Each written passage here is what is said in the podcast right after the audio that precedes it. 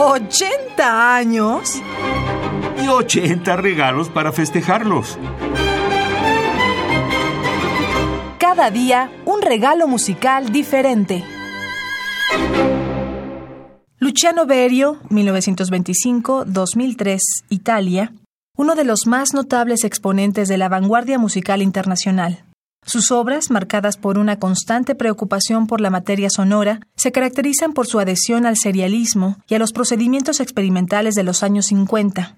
En 1954 fundó, junto con Bruno Maderna, el estudio de fonología de la RAI de Milán, fruto de sus investigaciones en el campo de la música electrónica, que se convirtió en uno de los centros más importantes del momento, y en donde llevó a cabo una interesante labor experimental que aplicó a sus composiciones. En su obra, música y voz juegan un papel de reciprocidad cuidadosamente estudiado, en el que el significado lingüístico y el musical alcanzan un perfecto equilibrio. Sinfonía, de 1969, para orquesta y ocho voces amplificadas de Luciano Berio, comisionada por la Filarmónica de Nueva York para su 125 aniversario, es una obra clásica post-serial, musicalmente innovadora, con varios vocalistas comentando, gritando y susurrando palabras de Claude Lévi-Strauss, cuyo Le Cru et le Cuit proporciona gran parte del texto, extractos de la novela Diona Mabel de Samuel Beckett e instrucciones de las partituras de Gustav Mahler en un viaje aparentemente neurótico de citas y pasajes disonantes. En el tercer movimiento de Sinfonía, Berio establece la base citando múltiples extractos del tercer movimiento scherzo de la Sinfonía número 2 de Mahler, pero la versión orquestal está reorganizada de múltiples maneras. Muchos han descrito este tercer movimiento de Berio como un collage musical, en esencia utilizando un enfoque ivesiano de todo el movimiento. El compositor estadounidense Charles Ives, en su Sinfonía número 2, utilizó por primera vez técnicas de citas musicales a gran escala al iniciar el siglo XX, aproximadamente 65 años antes.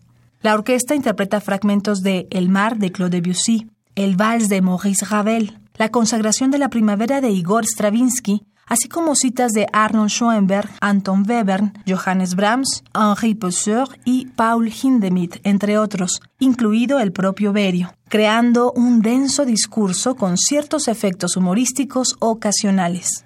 Escucharemos enseguida del compositor, director de orquesta y pedagogo Luciano Berio, nacido en Italia en 1925 y fallecido en 2003, tercer movimiento in ruhig frischender Bewegung, en movimiento que fluye tranquilo, de Sinfonía para ocho voces y orquesta de 1969, en cinco movimientos. Interpretan London Voices, la Orquesta Nacional de Suecia, Göteborgs Symphoniker, dirigida por Peter Eötvös.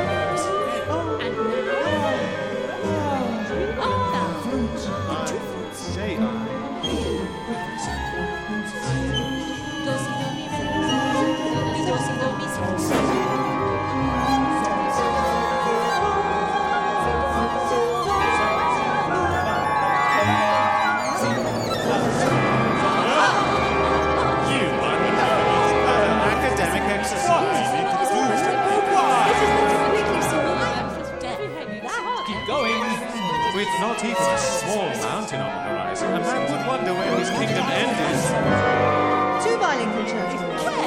What? Three eighths.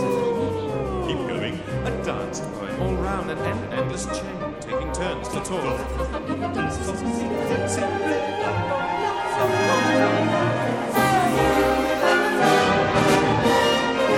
This represents at least a thousand words I was not counting. I may well be glad.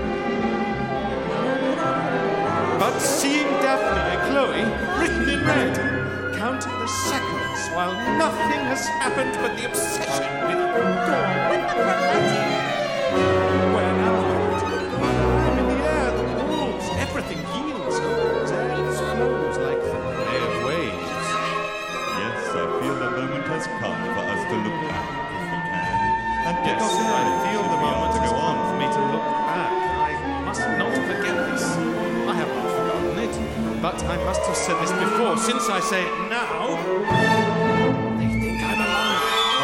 Not in either.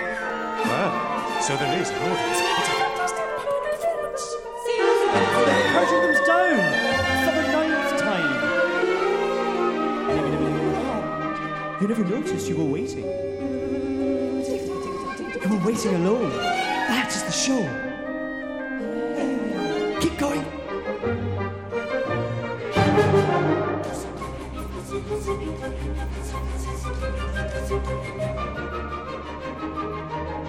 I shall say my old lesson if I can remember it.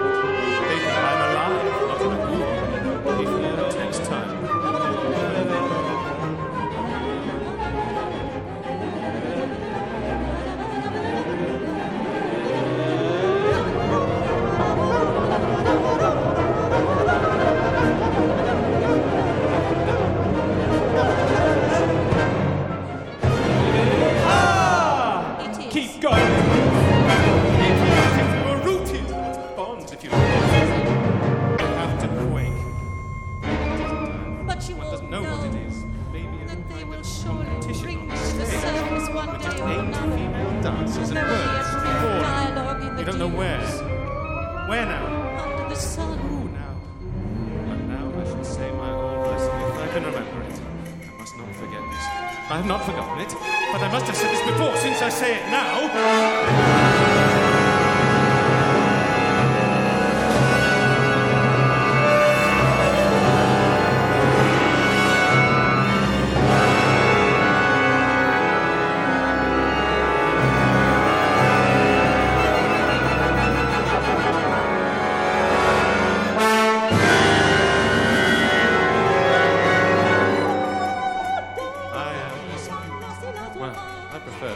say, I prefer that. What?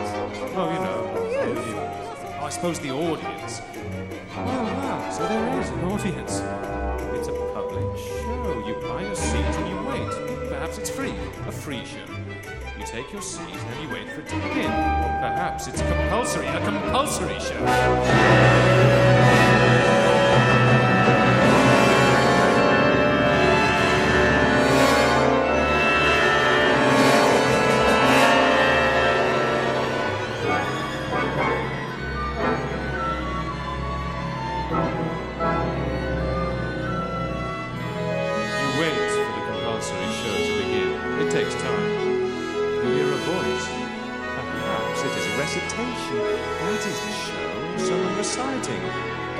Passages, old favorites. Or someone improvising. You can barely hear him. That's the show. You can't leave. You're afraid to leave. You make the best of it. You try and be reasonable. You came too early. Here we need Latin. It's only beginning. It hasn't begun. He'll appear any moment. He'll begin any moment. That's the show. That's the show.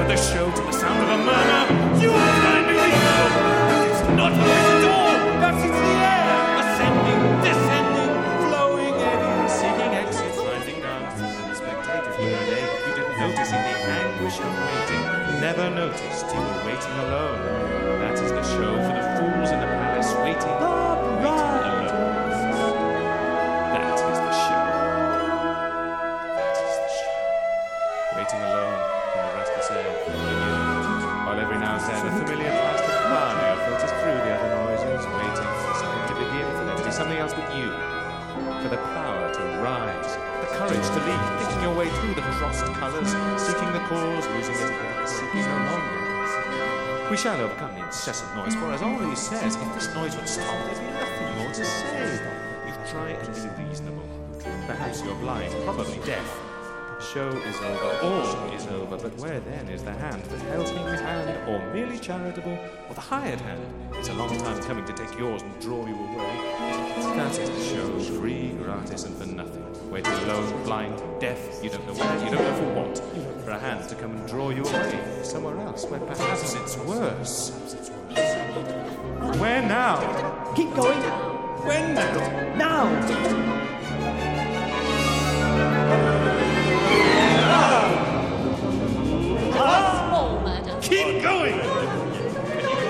They don't know who they are either. Did you hear? Keep going!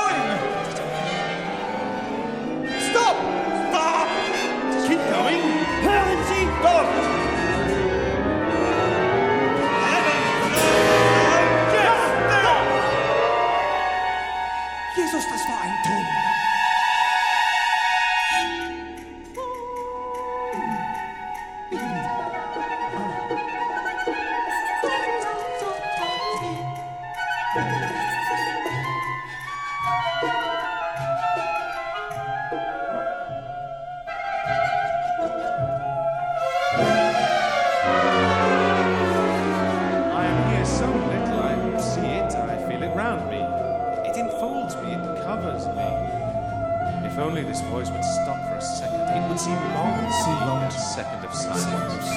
I'd listen. I would listen. If it was going to start again. It was going to start again. It's late now. He's still talking incessantly. Any old thing, repetition after repetition, talking unceasingly yourself, inside yourself.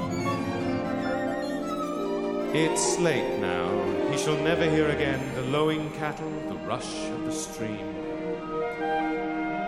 In a chamber, dimensions unknown, I do not move and never shall again on long road or short. The fact is, I trouble no one. But I did. And after each group disintegration, the name of Mayakovsky hangs in the clean air.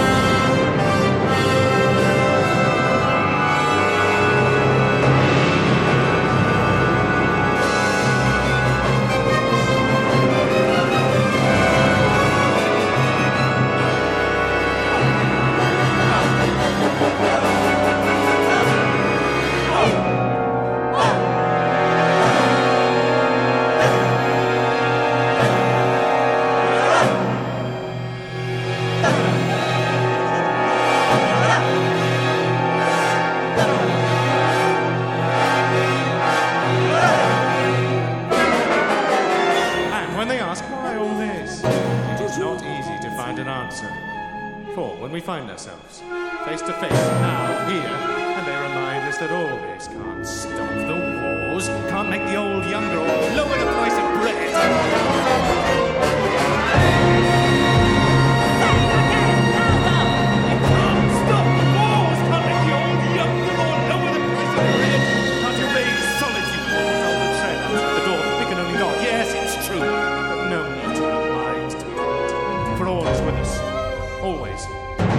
Except perhaps at certain moments. Here among these rows of balconies. In a crowd or out of it perhaps waiting to enter, watching.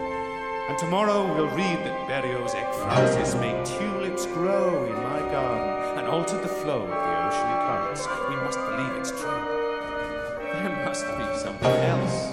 Otherwise it would be quite hopeless. But it is quite hopeless. I'm questioning. But it can't go on. It, say it's not knowing what. When now? I have a present for you. Keep going, page after page. Keep going. Going on. Call that going. Call that on. But wait. He is barely moving. Almost still. Should I make my introductions? We have Anderone, first soprano, Wendy Neagle, second soprano, Judith Reese, first alto, Carol Canning, second alto, Philip Sheffield, first tenor, Michael Robinson, second tenor, Patrick Hardar Walter, second bass. But now it's done. It's over. We've had our chance. There was even for a second hope of resurrection, or almost. Mein junges Leben hat ein End. We must collect our thoughts, for the unexpected is always upon us, in our rooms, in the street, at the door, on a stage. Thank you, Mr. Acabamos de escuchar de Luciano Berio el tercer movimiento In ruhig Friesender Bewegung, el movimiento que fluye tranquilo, de Sinfonía para ocho voces y orquesta de 1969, en cinco movimientos. Interpretaron London Voices, la Orquesta Nacional de Suecia Göteborgs Symphoniker, dirigida por Peter Eötvös. ¿80 años? Y 80 regalos para festejarlos.